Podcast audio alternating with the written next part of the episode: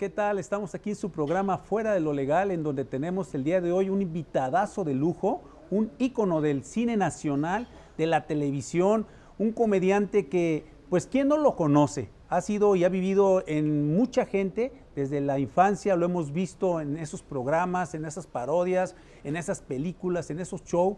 Y pues el día de hoy estamos muy contentos porque nos costó mucho trabajo, mucho trabajo traerlo porque él tiene una obra de teatro en la Ciudad de México y pues viene, va y pues es complicado poder este, eh, coincidir. Pero bueno, gracias a Dios tenemos al señor Luis de Alba quien nos hizo el favor de acompañarnos. Al contrario, el favor me lo hicieron ustedes a mí. Pues estoy muy contento, primero de estar en Guadalajara, de, de reconocerte, de, y de estar en un lugar donde me invitó a comer el licenciado. Muy diferente de todos los que he ido. De sabor, ¿eh? De carne, es un lugar de, de cocina uruguaya, carne, pastas. Bueno, es un, menú interminable. Es varecito. Y el ambiente aquí es, es otra cosa, está divino. Así que hicieron muy, muy halagadora mi llegada a esta tierra bendita de, de Guadalajara. Bueno, Jalisco. Aunque tengan a su equipo, pero, pero esa es otra cosa.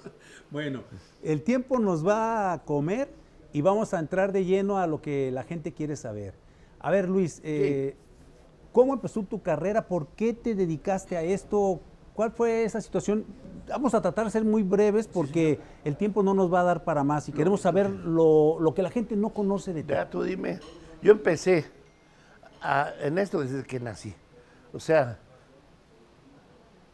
yo desde que tengo uso de recuerdo, siempre, toda mi vida, en mi casa, en tu casa, Gracias. yo vivía por allá por el barrio de la Lagunilla, mi madre era compositora profesional. Ella componía canciones para los tecolines, un, un trío, Sí, sí, sí, cuarteto. ah, sí. Y, y frecuentemente los éxitos más grandes eran de mamá.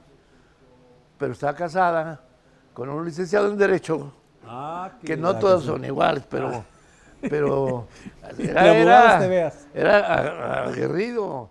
Entonces, cuando tuvieron, empezaron a tener éxito, pues ya querían que fuera con ellos a las giras y siempre nos mandaba a mí o a uno de mis hermanos de chaperón, como buen mexicano, cerrado, Ah, claro. para que cuiden a su vieja. Machista. Sí, y este, hasta que llegó el momento en que ella pesaba dentro de las, la sociedad de nosotros, de las familias. Lo primero que hacía cuando llegábamos nosotros era pedirle a mamá canciones de ella. O discos, o bueno, todo de ella.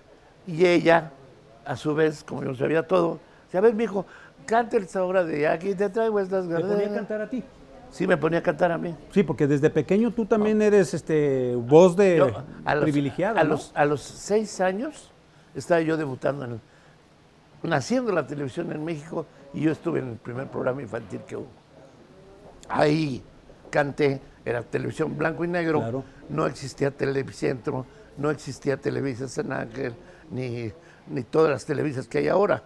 Entonces se, se empezaron a hacer ejercicios de transmisión de programas desde el edificio de la Lotería Nacional. ¿Por qué? Porque ya estaban construyendo Televisa Chapultepec, ya estaba don Emilio, un señor aguerrido que lo quise con toda mi alma, como mi padrino, y él me decía mi hijo y me abrazaba y me llevaba regalos. Y entonces me escuchó cantar y le gustó mucho. Y le dijo a mis papás, bueno, primero a mí, oye, mi hijo, te cantas muy bonito, ¿te gusta cantar? Digo, sí, muchísimo. ¿Tú pensabas ser cantante o cómico? O sea, ¿cómo estuvo? Tú dijiste No. desde, desde que nací, pero a ver. Artista. Artista, ok. Famoso, que, que la gente. No viera, tanto, ¿o no tanto famoso, artista. Sí hacer chistes, sí trabajar dramático, sí componer también canciones. O sea, todo lo que se refería a eso.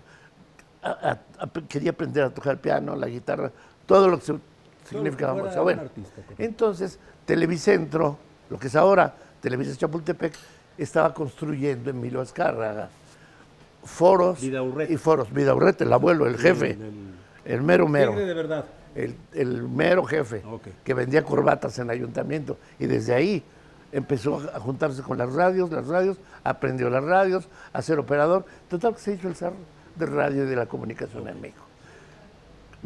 Lo que estaba construyendo, que eran estudios, estudios, estudios, era grande, muy grande. Al empezar el fenómeno de la televisión, se puso a dedicarse a estudiar cómo era el fenómeno, quién iba a distribuir, quién iba a vender, que era su, tirada, y hacer cosas que a él le gustaban. La música también muchísimo.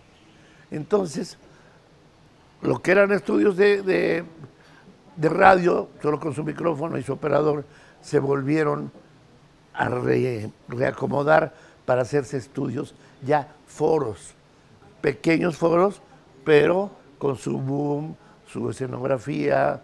O sea, empezó a crear primero el estudio más grande, el estudio A, el que se cayó, donde se cayó la torre. Y ahí abajo, los, los niños que sí quisimos ir, eh, estar y que nos dieron permiso, nos poníamos a, recibir clases ahí. Entonces nos daban clases, fíjate. A los, bueno, a los seis años que gané el concurso ya nunca más dejé de, parar de cantar. Pero, pero, ¿en qué momento, bueno, a los seis años empieza Luis de Alba, pero ¿en qué momento te llega el éxito en la televisión? ¿En qué, en qué, eh, ah, ¿Cuál fue tu, tu, parteaguas ahí? No, siempre estuve trabajando en, eso, ¿eh? en niños, con zarzuelas de operetas, sin ganar dinero, pero era una felicidad. Pero aprendí en ese tiempo, aprendí a tocar el piano, toco el piano, toco la guitarra, compongo también tengo canciones que me ha grabado Vicente, por ejemplo, que ahorita está un poco enfermo. ¿Cuál canción? Vicente, una que se llama Volver. Volver, no, no la famosísima. Ah. No, está en un LP. Ah, donde yo todavía recibo regalías, pues nunca fue éxito, pero. Y también me grabó la Sonora Santanera. Ah, okay. Que es una ¿También esa canción? Regresa, no. Otra. Me regresa. Sí, tengo muchas. Pero bueno, eso ni lo digo. Total, toda mi vida se realizó alrededor de música, piano, canciones, composiciones, estar en estudios. Y yo iba feliz, así como cuando te mandan a la escuela a fuerza, que dices, ching, la escuela y la tarea. Yo ya me andaba porque para salir de la primaria y irme a las 4 de la tarde a, los estudios de, de, televisión ahora. ¿Y quién te descubre? ¿Cómo, cómo, cómo Emilio Azcárraga. Ah, o sea, el porque mero ya jefe, cuando el dijo tigre. que sí, el papá, sí, sí, cuando dijo ya, ok, si quieres venir, ok, les voy a poner maestros, ya vénganse juntas, y nos fueron llevando poco a poco. Completamos un total casi de 20 más o menos niños, pero niños con aptitudes, ¿eh? Claro. Para bailar, para cantar. en aquel tiempo sí eran verdaderos artistas, no como los de ahorita que están fabricados. Niños que los traían y que los llevaban porque ellos querían, no que los llevaban a fuerza y que querían ir. Pero ahí va, clase de piano que me fascinaba, con, en un piano de cola. Luego guitarra, clases de esgrima, pero esgrima profesional, con las reglas y todo, de sable, de... Tengo tantas cosas que contarte que se me hace chiquito el tiempo. No, no, va a ser muy mínimo, pero bueno, vamos a tratar de que, de que tengamos lo que la gente quiere y necesita saber. Este, a ver, eh, ¿en qué edad ya das el salto a tu, a tu verdadero el salto... ¿En qué edad? No, no, no lo di a mi verdadera vocación empecé en la radio porque ya Emilio Escárraga Vidaburreta era el dueño de la XCW, la voz de la América Latina desde México, que existe todavía y que transmiten programas de televisión ahora, donde hay una placa de todos los que actuábamos en la radio, porque se escuchaba solo radio. Toda la gente escuchaba novelas y todas las que luego se hicieron telenovelas. Y en esa venía una serie muy importante de, de Cuba, que estaba con problemas y necesitaban un niño que actuara en un personaje que llevaba de nombre Solín.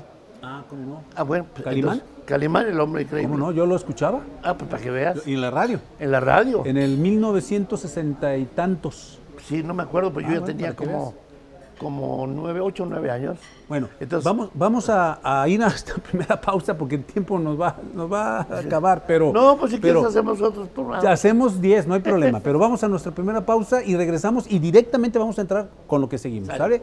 No le cambie, regresamos. Conoce los beneficios de diagnosticar tus equipos electromecánicos.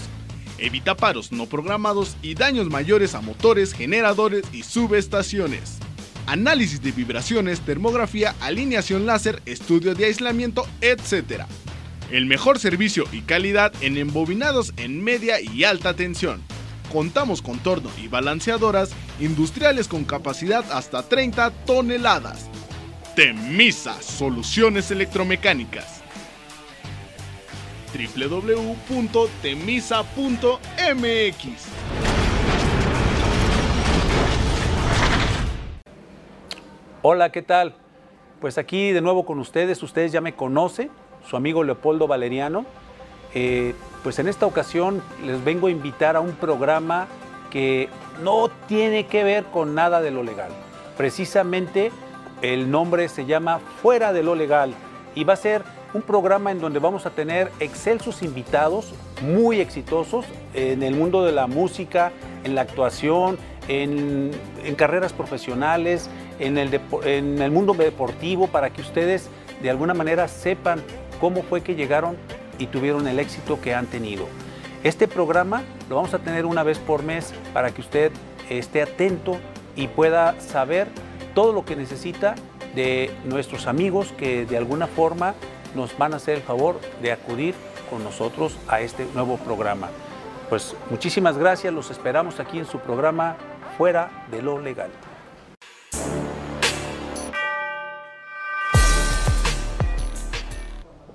Seguimos con este personaje Luis de Alba y no queremos hacer mucho, mucho aspaviento porque el tiempo nos va a comer. Entonces, continuamos Luis. La gente quiere saber... Este, Clases, este, etcétera, integrado ya a la radio. Ya trabajaba yo en muchas radionovelas porque aparte me ponían una silla, porque yo sí sabía leer y actuar. Y entonces llega Calimán y entró de ser la serie más importante, no nada más en México, la pasaban en todo Centro y Sudamérica. Y duramos con Calimán desde que yo tenía ocho años a setenta y tantos que tengo ahora. Todavía, esto es increíble, es yo creo que un récord, todavía la pasan diario, tanto en México, en toda la República de México, como en Estados Unidos, cosa que a mí me sorprendió mucho, porque en una de esas que andaba en Estados Unidos agarré una estación en español y yo oí Calimán, dije... ¿Te escuchaste? sí, con una voz chistosísima. Sí, sí, sí. sí pues, de niño. Y, y, entonces dije, ¿cómo le están pasando? Y sí, la siguen pasando ahí. Perfecto. Y la siguen pasando en México. Okay. Ya murió Emilio Sí, todos, todos. los maestros. Pero recibimos clases también de equitación, recibimos clases de sable, recibimos clases de baile, de ballet. Que ese, ¿Cuándo- ese pero no me gustaba cuando- mucho. Pero, ok, ¿cuándo despega Luis de Alba? Despega. ¿O, o qué anécdota hay ya ahí en, con eso? en- en la radio no, en la radio no, ya la era televisión. conocido. Sí, en la radio Eh, ya bueno, todo el ok, mundo en la televisión despega cuando hacen un programa que se llamaba Estrellas Infantiles Tóficos, de unos chicos. Sí, cómo no, sí, también los conocí. Bueno, ok, también. Entré a un concurso nacional en eso, gané cantando, y de ahí me llamaron para hacer una telenovela que era la segunda de México, que se llamó Gutierritos, Ah, cómo no. con Rafael Banquers, Mauricio Ah, Garcés. pues tú eres Gutierritos, ¿no? No, yo. ¿Quién- quién no, era el Gutierritos? Rafael, Rafael Banquels. Ah, correcto. Ahora yo le traigo ganas a ese papel, yo ya lo tengo por ahí hablado, Ah, ok, ok. porque es un personaje muy tierno. Sí, sí, sí, y aparte muy Lo representativo. conozco, lo conozco, sí, sí, sí, y lo amo. Entonces, ahí ya me empecé a dar a conocer. Ya había televisión, no muchísima, pero la gente veía la televisión y veían Gutierritos, Ok. con un reparto extraordinario. Y luego, de ahí, cuando seguían más programas infantiles, con Cachirulo y sus cuentos de niño, pues los príncipes de niño me los aventaba yo, porque había que cantar y bailar, después comerciales, la radio, y llega el doblaje de películas, de las americanas que ahora pasan como... Llegó una serie, también me hicieron casting para una serie que se llamó Lassie, que era una perra. Sí, no, no. Y me tocó a mí, me tocó, me tocó doblar, no a la perra, sino al niño que, que, que tenía la perra. Oye, Luis, a ver, mm, porque el tiempo nos está comiendo mucho, yo quisiera saber, este, ¿cuál ha sido el momento más, más feliz de tu vida en tu vida profesional? Pues no ha sido, no hay uno en especial. Todos, tú eres una en persona que vives la vida intensamente, ¿no? en particular, cuando en Bellas Artes me entregaron el taquillómetro de dos años seguidos de las películas.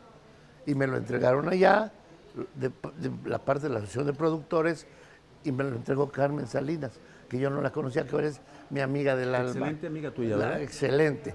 Y entonces, ese día, el público de pie, la emoción del aplauso y, el premio, ¿no? Claro, claro. Y después de ahí me dieron el Heraldo de México. Tengo mi casa como bodega de premios, pero ese fue un momento muy especial. y ver a mis papás ahí. El otro momento muy grato de mi vida fue cuando me recibí, porque yo tengo la licenciatura en Relaciones Industriales.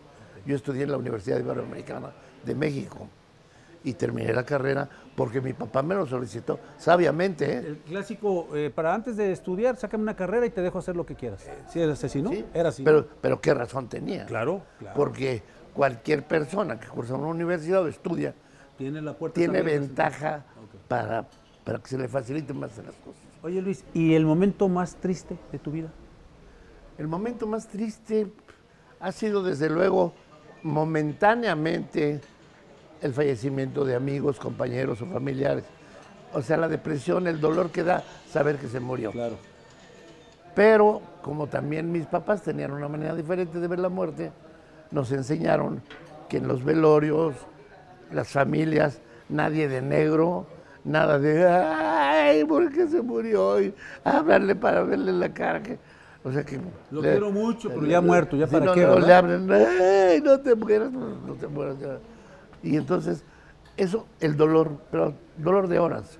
Y después, viendo la vida, mis padres fomentándome, que vivir es increíble y que la vida es así y la muerte también es buena, porque está comprobado, eso ya lo estudié ya en la universidad, que está comprobado plenamente, ya hace muchos años que yo no sabía, que cuando uno fallecen los, los órganos, dejan de latir, el organismo para completamente la muerte pero se libera en ese momento que ya para, se libera energía. ¿Cuánta, de qué forma? No se sabe, no la han podido captar, pero que está comprobado que es energía, y esa energía se va. Inventan el cielo y el infierno y eso, pero bueno, esas son cosas que... Oye, Luis, y bueno, nosotros hemos sabido que tú eras el chiqueado de don Emilio Azcarga y Laurreta, que te llevaba, que te llevaba con presidentes de la República a que hicieras show o que los, este, entretuvieras. ¿Alguna anécdota que tuvieras ahí con algún presidente? Sí, pero no fue muy agradable porque fue con López Portillo, ya era yo adolescente, ya cantaba y tocaba en un bar de la zona rosa que era como lo máximo. Sí, sí, sí. Y empezaba a hacer chistes como showman. Ok. Y entonces de la presidencia me mandan a invitar a una comida en el Campo Marte, donde estaba presidida por, por, el, por López, Portillo. Y entonces yo empiezo a hacer mi rutina, pero se me ocurrió hacer, para que no fuera complicado para mí, la misma rutina que hacía yo en las noches en el cabaret, que era para, para estar frente al señor presidente y gobernadores y pura gente de política. Todos. Sí, estaban sentados en una mesa y yo acá con el show. El show éramos José José, Lupe D'Alessio y yo. Entonces me avientan a mí y salgo a hacer la misma rutina que hacía. Una rutina donde hablaba yo de, de Televisa, de los que eran así de Televisa, cosas, cosas que no debía haber dicho, sí, sí. cosas que, que, en el bar se prestaba... Chistes políticos, era perfecto, para el bar era un éxito. Una parte de una imitación que hacía yo de, Luis Echeverría, de entró después, la hacía completa, que se llamaba el verbo chingar. Y aparte, no sabían que era yo la gente, pero, pero circuló en cassette de esos cassettes chiquitos, circuló por todos lados, la traía todo el mundo. Pues, en ese tiempo no se, no se eso. Entonces, pero está, está técnicamente analizado, no sé si es de Octavio Paz eso. Está especificado la cantidad de significados que tiene la palabra y dentro de eso muchos chistos. Entonces, de repente empezaron a, abrir, yo escuchar aplausos, pero no eran aplausos de... ¿Eran aplausos de que como de, de diabetes, siempre pa, pa, y yo los veía y todavía el del Estado Mayor me decía, ya, salte. ¿Y qué decían? Síguele. Tú pensabas, síguele. síguele más, No, yo ese me- otro. Me di cuenta, pues, ya, ya valió. ¿Y qué- qué pasó? Nada, me metí. ¿Y no te, no te castigaron? Te No, porque ni botaron, me, no hablaron a empezar, ni me Televisa? habían pagado. Segunda, yo ni lo conocía. Tercera, lo hice sin Sin querer. pensarlo antes. Sí, sí, sí, claro. Total, fue muy desagradable. Entré casi llorando. ¿Pero no hubo ninguna consecuencia? No, nada, nada. O sea, no pasó nada de que después, oye, por haber dicho esto, te No, hacemos esto. no, no, no. Nada. No, no. Nada más la incomodidad de haber contado ante gente que Sí no. hubo represalias por lo del verbo, pero en el cabaret. Ah, ok. Me mandaron a alguien a que me llevaran a pasear. Ah, ¿la ves? Sí, eso sí está interesante. Sí, em, este, un día salí y dos cuates se me acercaron. y dijeron, oh, está muy chistoso eso del verbo, ¿eh?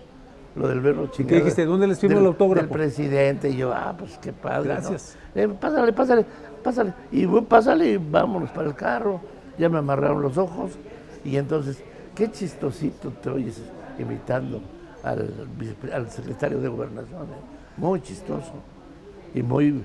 Y, y hace reír mucho a la gente, ¿no? ¿Y cuánto te pagan por eso? De todas maneras, pues nosotros te vamos a ayudar a pasear por la ciudad y, y después pues ya, ya veremos lo que... Pero no pasó más. No, pues no, ¿cómo? Me trajeron como 10 horas con vendado, sintiendo que me tocaban la pierna, pero como con una pistola, con algo de metal, y diciendo, bueno, ¿sobre quién vamos a ir primero? Sobre el niño, yo ya, ya tenía hijos, dos chiquititos. Al ¿Sobre el niño o sobre la niña? Y yo dije, ay, Dios de mi vida.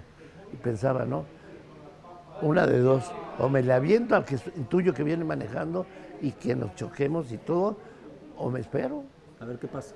me espero yo cerrado, cerrado. Entonces, tal de gente, ah, pues ya sabes que vamos a dejarlo aquí este güey. Total. No lo vuelvas a hacer porque entonces sí te va a llevar Entonces, a ti y a ese fue el mensaje, que Sí. no lo volvieras a hacer. De- regresando del- de este bloque, nos cuentas si lo volviste a hacer y bueno, seguimos con el programa. No le cambie, regresamos. En Esparza Monteón Abogados contamos con más de 30 años de experiencia en distintas áreas del derecho. Somos una empresa líder en recuperación y negociación de cartera vencida empresarial y personal. En Esparza Monteón Abogados convertimos problemas en soluciones y soluciones en oportunidades.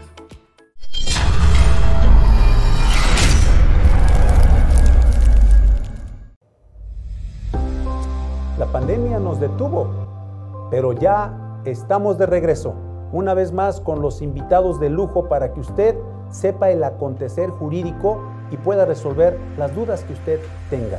No se pierda cada 15 días, el miércoles en punto de las 7 de la noche, su programa Legalmente Hablando. Muchísimas gracias, maestro honrado, como Sabemos siempre, con la invitación. experiencia, de tu Todos los avances, el crecimiento que tiene tu programa. proyecto, digamos, Bueno, mi principal El maestro, quiero.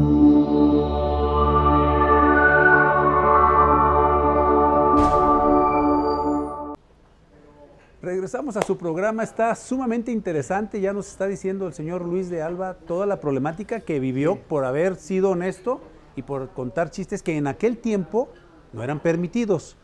Sí eran permitidos, pero no era una, una comida formalidad En el del- bar no de los problemas. poderes de la Ok, reunión. ok. Entonces, pero pasó algo.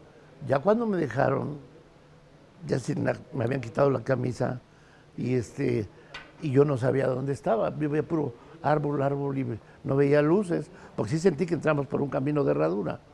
Pero busqué, busqué y por fin por allá vi una luz y pues me fui para la luz. Era Río Frío, era la carretera de Puebla. Y entonces, pues ya, encuadrado casi, y les hacía yo a los trailers y a los, a los cuates y decían, no, este cuate está bien borracho o algo raro, hasta que un trailero tuvo bien pararse y decirme, ¿qué te pasó? ¿A dónde vas? ¿Estás bien?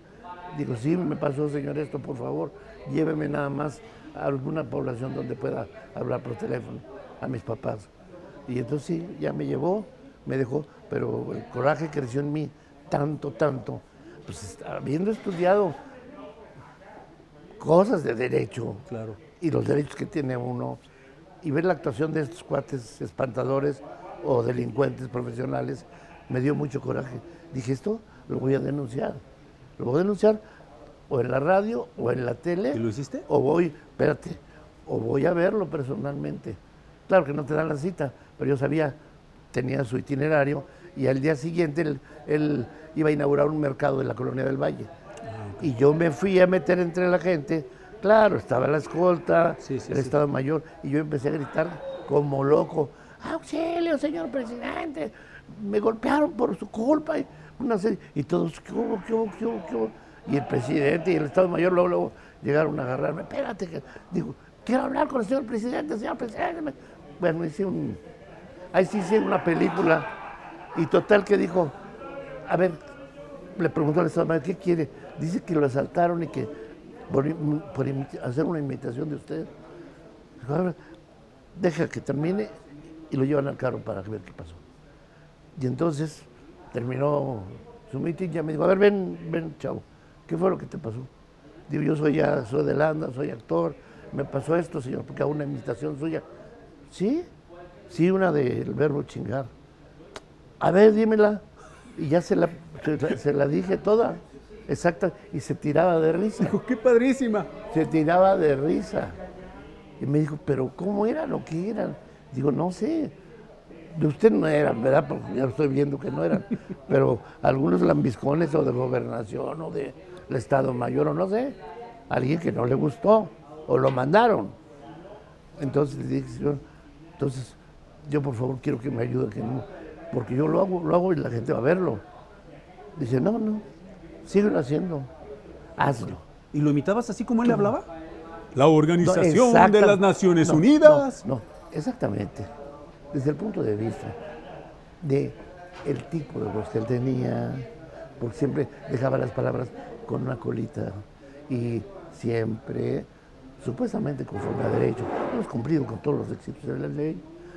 ¿Cómo hablan? Sí, sí, sí, sí, los políticos. Y fueron de los y con maestros colita y, sentido. Sí, sí, sí. y entonces ya me dijo, mira, aquí estaba el de la Defensa Nacional y su escolta personal. Si tienes algún problema de llamada o alguien te dice algo o, o te pasa algo, de todas maneras te voy a poner a alguien que nadie sepa para que te vigile. Cuando menos unos meses. Ni tú vas a saber cómo está la cosa. Pero estate tranquilo, hazlo. No, pues ya llegué yo en la noche. Ahora sí, les voy a decir hasta más. voy, hijos de su madre. Cuando hace caca el presidente. No, no decía eso, pero Oye, oye, Luis, eh, qué padrísima anécdota, ¿eh? ¿Alguna vez te han vetado de alguna televisora? sí, de ¿Sí? Televisa. A ver, ¿por qué? De Televisa cuando estaba este Jan Azcárraga Jan, que yo fui el show en todas sus fiestas, desde los 15, en los 21, etcétera. Por- por- obviamente porque el papá te... te- No, no, no. Porque el papá ya no vivía. Cuando Ah, él ok. cumplió 21, ya no vivía el papá. Ah, ok. él y su grupo de amigos que lo hacían en, un, en una plaza de toros, en un rancho que él tenía por Texcoco, inmenso, lleno de guaruras y carros, puro pirrelín, puro niño burgués. Como tú, uno de tus personajes. Exacto, como el personaje. Ok, el le- ellos ya les gustaba muchísimo verlo. Y entonces iba yo a todas sus fiestas. Y me hice amigo de él, muy amigo. Y siempre, siempre amigos. Entonces me hablan para trabajar en los Estados Unidos en una televisora que se llama Canal 62, eh, Estrella Televisión. Me habla un judío que sabía que yo era una figura en México y que quería empezar un programa de comedia con, con otros comediantes de Los Ángeles y con gente de México, entre ellos la Chupitos y etcétera. Entonces, y yo era el super amigo. Y hacíamos los skis, me pagaban Súper bien. no, muy bien. Y me traían, me volaban en primera, eh, me ponían en el mejor hotel que estaba enfrente de la estación, todas las atenciones. Sí, como una estrella. Sí, firmé seis años, estuve seis años ahí, pero cuando me hablaban para Televisa yo iba también, no había problema. Hasta que de repente, un día que llego a Televisa y me dicen, ya en No la puedes entrada, entrar. no puedes entrar. ¿De qué? Estás en la lista de vetados. A ver, pero ¿de qué soy yo? Sí, tú no. Luis de Alba está en la lista. No, sí, ¿Qué pasa? Sí, no dije por qué o qué, qué, qué. Nunca me imaginé que por eso. Entonces, me esperé al, jefe de contratación de Televisa, un, un payaso mamón. Este, señor, me esperé hasta que salió. oiga, señor, no me dejaron entrar a mi casa, porque es mi casa, ¿eh? ahí. Quiero saber por qué. Dice, no, es que son órdenes de Emilio, porque estás trabajando en, en la televisión americana para la competencia de Univisión, que ya habían comprado Univisión. Y no puedes, o, o te sales de ahí y ya Televisa no vas a entrar, porque ya no me dejaron entrar. Y este, ¿Tenés o exclusividad o no? no, no, nunca, no, nunca, nunca. la quise, afortunadamente. Porque si no me van a tener ahí agarrado. No, ¿no? pues sí, querían los derechos de los personajes. Dinero como representantes. Si yo iba a hacer una película, ellos tenían que llevarse el 20%. No, pues el negocio nada, es para ellos. para ellos hacer nada. firmar. Claro. Entonces, total, que no quise. Seguí trabajando hasta ese día que dije yo, me dio mucha tristeza, mucha tristeza. Creo que hasta lloré y, y mi mujer, ya estábamos recién casados, me, me dijo, pero, o sea, no puede ser, no lo creo porque yo conocía a Emilio también, iba a nuestra casa a cenar y, y nosotros salíamos juntos a viajar. Y dice, ¿por qué no le hablas? Le digo, es que no puede ser que, que él me haya hecho eso. Dice, pues habla con él. Bueno, para llegar a él, 20 mil broncas. Tuve que hacer lo mismo. En una de esas hablé, le dije, Emilio, estoy terriblemente deprimido, con ganas de no hacer nada por una cuestión que me hiciste tú. ¿Me puedes llamar, por favor? Al otro día en la mañana, ¿qué pasa, bola? Porque así me decía, cabrón, me decía bola, no sé por qué. Porque en ese tiempo estabas delgadito. No, no, no, no, no tanto. Ah, ¿no? Él me decía bola porque jugábamos fútbol y, Ah, y yo era más lento que la fregada. Ah, ok. Bueno, entonces él y Pepe Bastón me pusieron bola. Y ya ves, ¿qué, pues, ¿qué pasó, bola? Le digo, carajo, mano, el que me hayan quitado la credencial, que tú sabes que, que tengo mucho más que tu edad, desde tu abuelo, ahí, que es mi casa, y que tú eres mi amigo y tu papá era mi amigo. No entiendo qué pasó. Dice, a ver, a ver, a ver. ¿Quién te dijo eso en la recepción? Dice, mira, desde luego, orden mía no fue, ¿eh? O sea, eso definitivamente claro. A lo mejor firmé una lista y a lo mejor estaba incluido, no sé. Pero él estaba en, en Miami. Me dice, ¿tienes algo que hacer? No, vente a Miami, te invito a la entrega de los premios Lo Nuestro y ahí platicamos. Pues ya agarré mi avión, me fui a Miami, lo vi así de lejitos y ya cuando pasó la ceremonia de la entrega del premio de Lo Nuestro, ya en la recepción, pues, todo el mundo con copas y eso, ya me habló aparte con Pepe Bastón, ven para acá, y a reírse el par de mendigos. "Ah, ja, ja, ya viste que vetaron a la bola. ja, ja".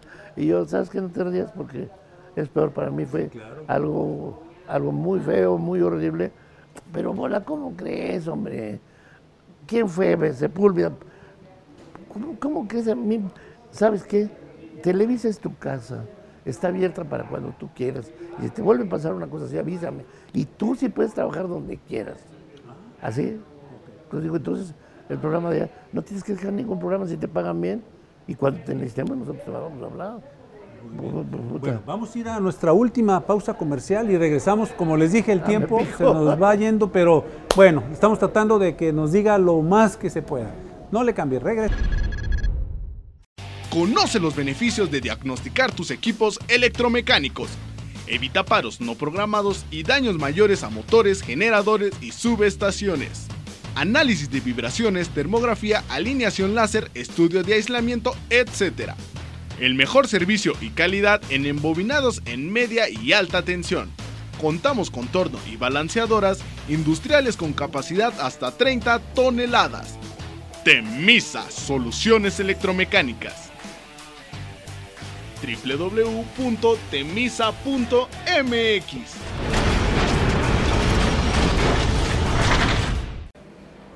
Hola, ¿qué tal? Pues aquí de nuevo con ustedes, ustedes ya me conocen, su amigo Leopoldo Valeriano.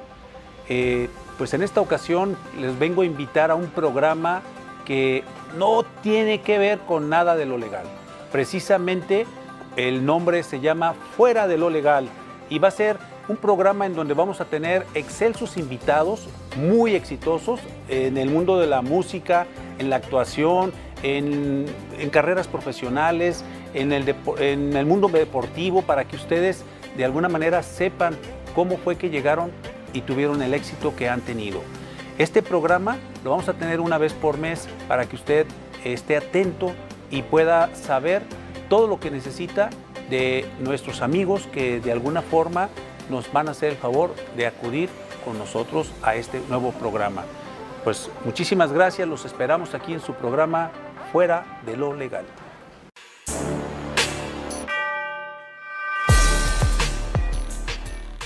En Esparza Monteón Abogados contamos con más de 30 años de experiencia en distintas áreas del derecho. Somos una empresa líder en recuperación y negociación de cartera vencida empresarial y personal. En Esparza Monteón Abogados convertimos problemas en soluciones y soluciones en oportunidades.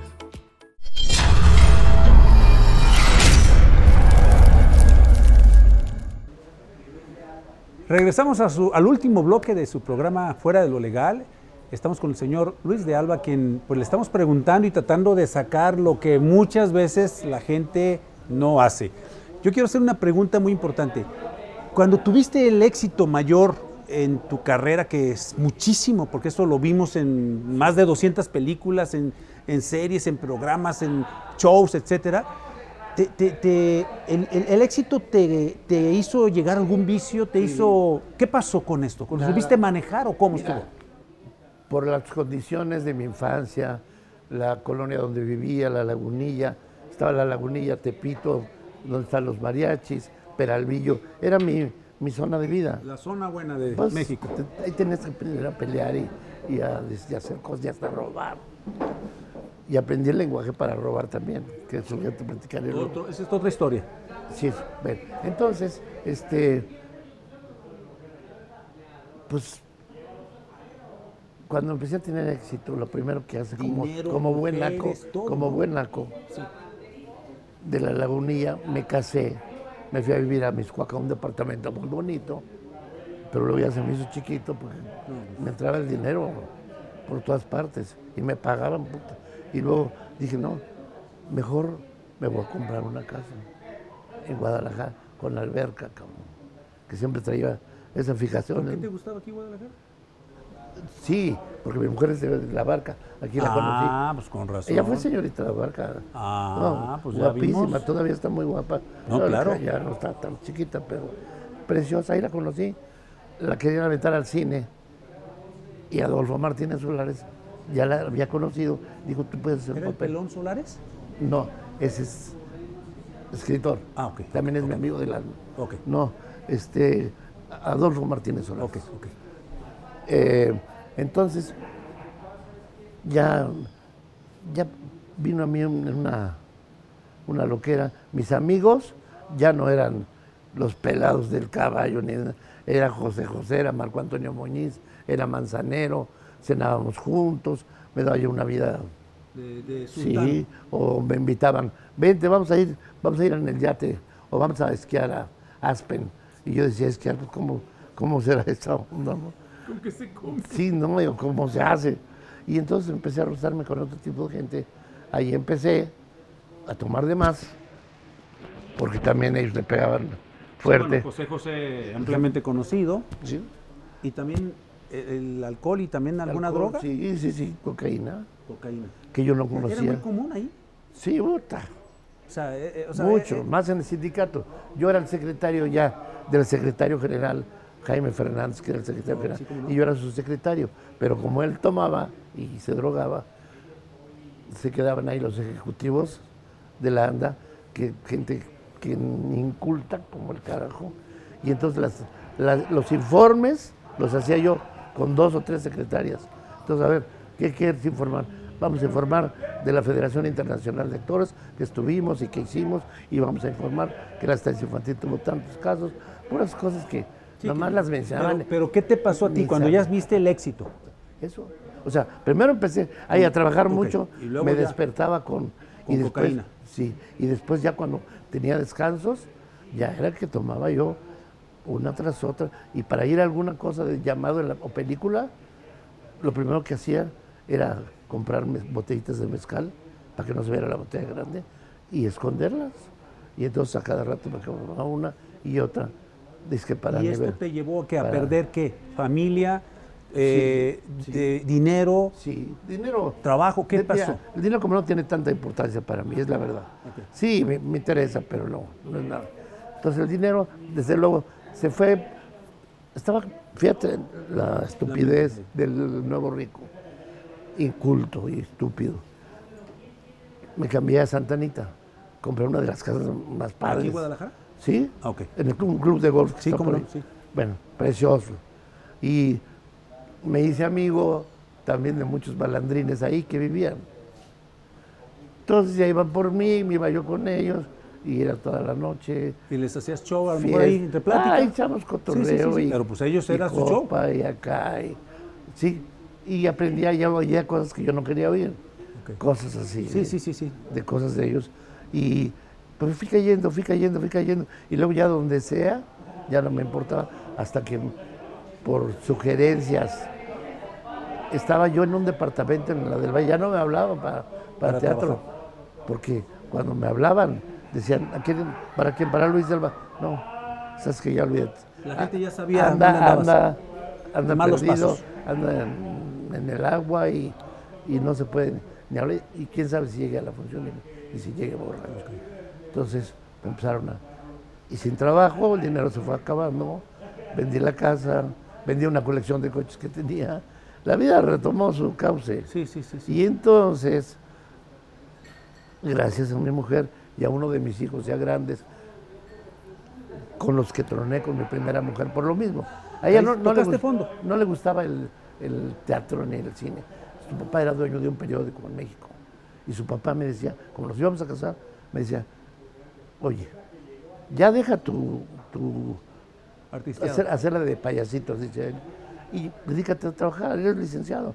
Yo te voy a ofrecer, ofrecer la subdirección de quién sabe qué, y vas a tener, yo te voy a regalar una casa para que vivan bien mi hija y mis nietos, y yo, perdóneme. No, pues no quería. Pues acá no. estaba lo bonito. No, no, no, no, pues no, o sea, no, no, no, ni quería tampoco depender de, Claro. de este cuate. Y el estar en ese lapso, vivíamos, pues ella sabía que ella era alcohólico, alcohólico, y drogo, y me cachó, lo supo. Y yo pues ya me descaré, y me vio ya tan mal y como no me hablaban, que de repente llega mi hijo, que era asistente de producción de Televisa, él trabajaba con Juan Osorio, un productor muy importante, Sí. que era mi amigo y llegaron a un departamento que teníamos en la Colonia del Valle los dos.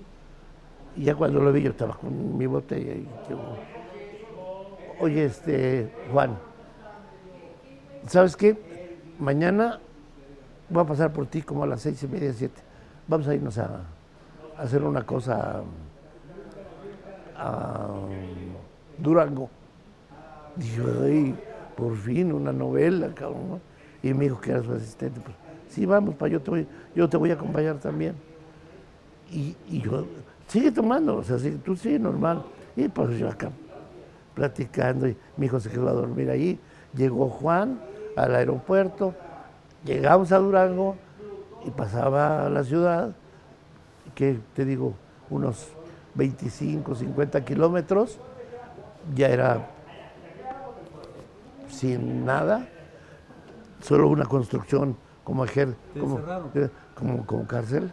Ah. Entonces dije, ¿qué va? Aquí vamos a filmar.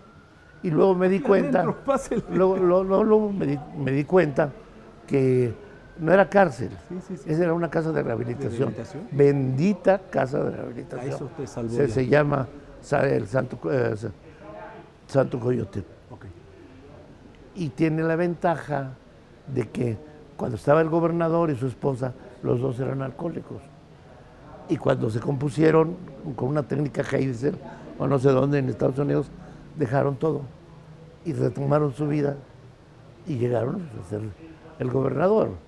Y el gobernador, una de sus tareas fundamentales fue ayudar a los, a los alcohólicos, drogadictos, niños de la calle.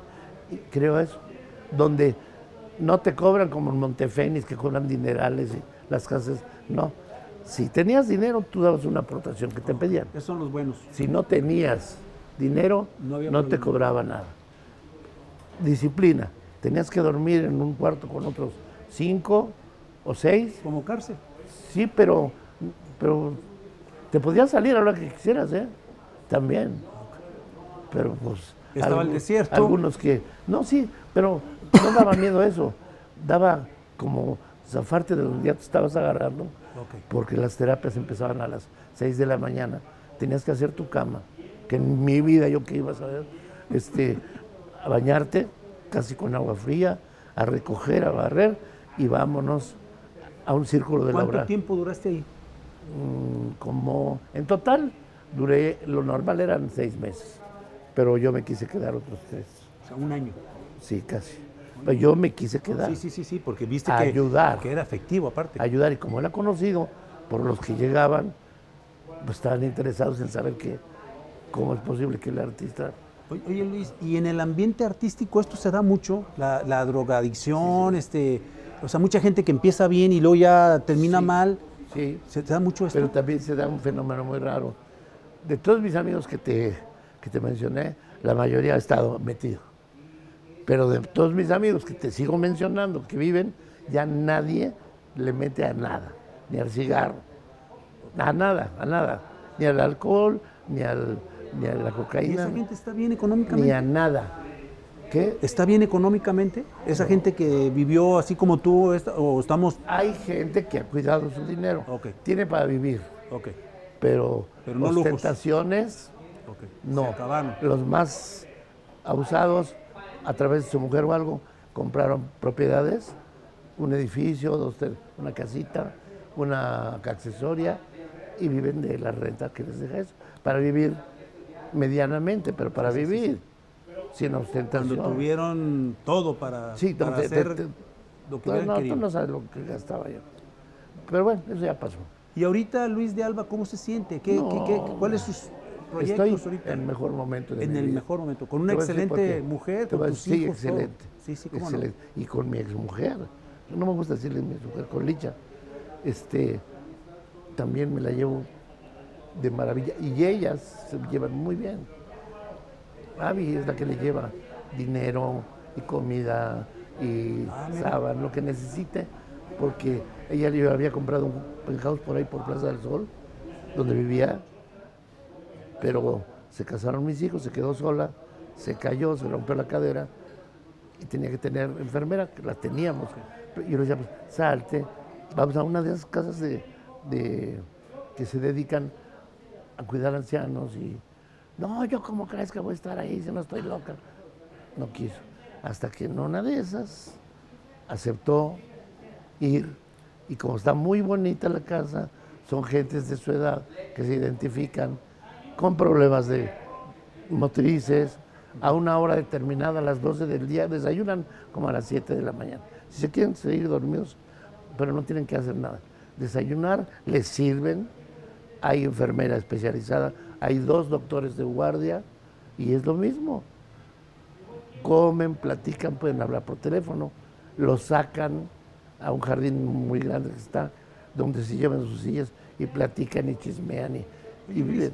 Estamos a punto ya de terminar el programa. Como te dije, se nos fue así. Hay muchas cosas que me gustaría preguntarte, pero eh, ¿qué, le- qué consejo les podrías dejar a todas las personas que tienen éxito como tú, que están iniciando o están a la mitad o que están en arriba? Con esa experiencia que tú tienes, Sí. ¿qué les podrías decir a ellos para que de alguna manera no caigan en esta situación? Lo primero, que, que se peguen a lo espiritual, de la religión que sea, pero que fomenten en ellos y en sus mismas familias eso, que lean mucho de filosofía y de la creación de Dios, o sea, pegarse a la iglesia. No ir a, a que se hincan todos y te hincas, te paras, te paras, la limosna, no, no, Como no, el chiste de Teo. a pegarse, ándale, ese, pregúntame a quién se lo Saludos a mi querido Teo. mi Teo de mi alma. Ahorita andan Sí. en Estados Unidos. Sí, él me dice, yo te copié ese chiste. Digo, pues, ay, de veras, eh, pues qué chistoso. Pero lo haces muy bien. Sí, sí. lo haces mejor que yo. Excelente. Y este, y eso les diría, pegarse. Ok. Procurar evitar a gente que sabe uno que son malandrines. Evitar lo más que pueda. Hacer deporte, ejercicio diario, el que quieras. Desde caminar, correr, si puedes ir a nadar, si puedes lo que sea para hacer ejercicio diario. Comer sanamente, sanamente. Desde luego, en mi caso, les diría, pues eso de tomarse una copa puede ser alguna vez que cae bien, pero el vino empieza a hacer daño cuando ya no te das cuenta de que estás tomando de más. Y despiertas con la necesidad de otra copa y vas cayendo, vas cayendo, cayendo, cayendo, cayendo. Y así muchísima gente. Y bueno, desgraciadamente, eso es lo que les diría. Y que lean mucho, si pueden y tienen facultades, que estudien, que estudien lo que quieran. Que también la gente que va a la universidad no es cualquier gente, es gente con un poco más de, de formación. Muy bien. Pues Luis, no nos queda y nos resta más que agradecerte tu tiempo, tus enseñanzas, tus anécdotas que han sido muy interesantes para toda nuestra gente y esperemos que, como tú dijiste, que no sea el último programa, que tengamos otra oportunidad y verte también en un show, en algún lugar que, que tú no, yo, yo, no puedo estar sin trabajar, por eso claro. ayer que llegué ya ando buscando dónde trabajar. No, ya pero la suerte, aquí, la suerte que me trajiste con una llamada de teléfono a un cuate que nunca localizo, con la ventaja que mismo, pues, sí, qué bueno que ya terminaste. Aquí tengo ya el libreto de la historia que vamos a hacer. Pues Así que bueno. deja ver cuándo podemos empezar y ahorita voy a, voy a hablar también con otra gente que me está esperando. Y aparte tengo dos películas. Aparte el, show que podemos hacer aquí con Willy, aquí. Sí, no, yo, yo ya tienes tres opciones ahorita. Sí, aquí metemos banquitos chiquitos y me divierto haciendo Ahí está. Ya escucharon, entonces, pues no nos queda más que agradecerle al señor Luis de Alba y a todos ustedes por escucharnos y vernos aquí en su programa Fuera de lo Legal. Fuera de lo Legal. Muchas gracias. Que sigas así, porque tu labor es hacer bien. Y lo veo por esto, que era lo que yo hablaba al final. Ya está. Ahí está. Gracias. Gracias.